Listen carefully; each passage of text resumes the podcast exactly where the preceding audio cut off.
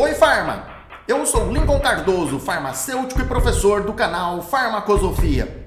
E esse é mais um podcast que leva até você muita informação e conhecimento sobre farmácia, ciências farmacêuticas, interações medicamentosas e a prática da profissão farmacêutica. O nosso objetivo aqui é promover o seu reconhecimento e a sua valorização profissional por meio do desenvolvimento de conhecimentos e de novas competências. E nesse episódio eu vou falar com você sobre a telesaúde e como essa tecnologia está impactando o exercício da nossa profissão. Quer saber? A situação de pandemia que assolou o mundo todo em 2020 trouxe, além de muito medo e insegurança, muitas transformações. Mudanças drásticas no estilo de vida, nas relações sociais, no modo operacional de empresas e instituições e também na maneira como muitas profissões exercem as suas funções. Professores passaram a dar aulas por meio remoto, as visitas aos museus se tornaram tours virtuais. E a medicina colocou em prática o teleatendimento. No dia 15 de abril desse ano, foi publicada a Lei 13.989, que dispõe sobre o uso da telemedicina durante a crise causada pelo coronavírus.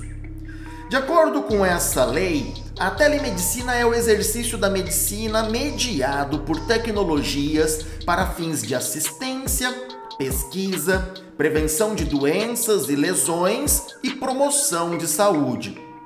E eu destaco aqui que essa lei institui a prática da telemedicina apenas durante o período da pandemia. Mas será que depois de controlada a pandemia, a prática da telemedicina vai regredir? Bem, essa pandemia, embora trágica, funcionou como uma verdadeira aceleradora de novas tecnologias e de novos modelos de consumo. Isso é indiscutível. E eu acredito que muitas, se não a grande maioria de todas essas transformações ficarão permanentemente em nossas vidas. Como diz o biólogo e pesquisador Átila Yamarino, o mundo não será mais como era antes.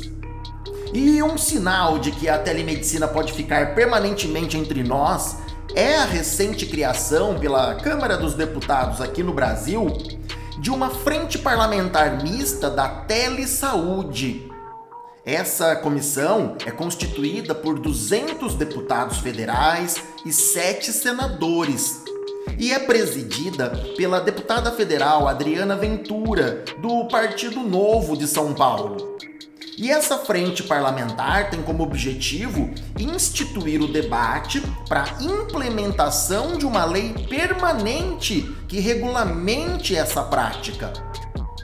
Observe que nesta iniciativa foi empregado o termo telesaúde, que se mostra um pouco mais abrangente do que a palavra telemedicina.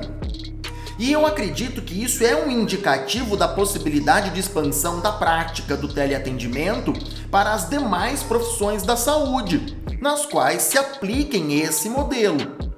E isso, é claro, inclui a profissão farmacêutica. Mas a minha pergunta agora é: nós farmacêuticos estamos preparados para a telesaúde? Ao meu ver, a resposta é não. Mas eu penso que essa é a mesma resposta de todas as demais profissões da saúde, até mesmo para a medicina. Ninguém está pronto para a implementação tão rápida de tecnologias tão inovadoras assim.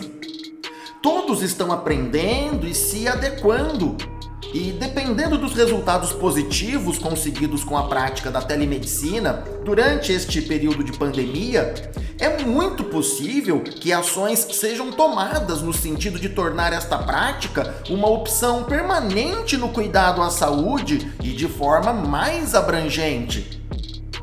Na prática farmacêutica, a telesaúde se aplica diretamente no cuidado ao paciente Serviços farmacêuticos como a revisão da farmacoterapia, a conciliação de medicamentos e o acompanhamento farmacoterapêutico, por exemplo, podem ser adaptados para serem realizados por meio dessa tecnologia de atendimento remoto.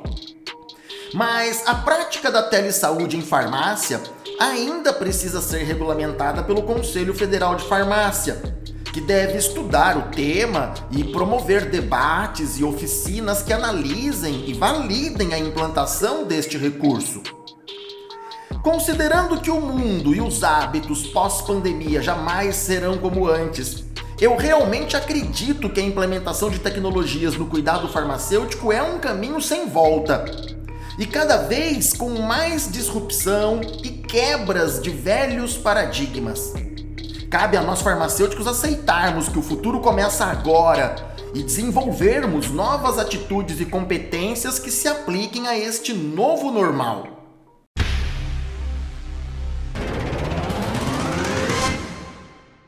É isso aí, Farma! O mundo não será mais o mesmo e a sua prática profissional também não.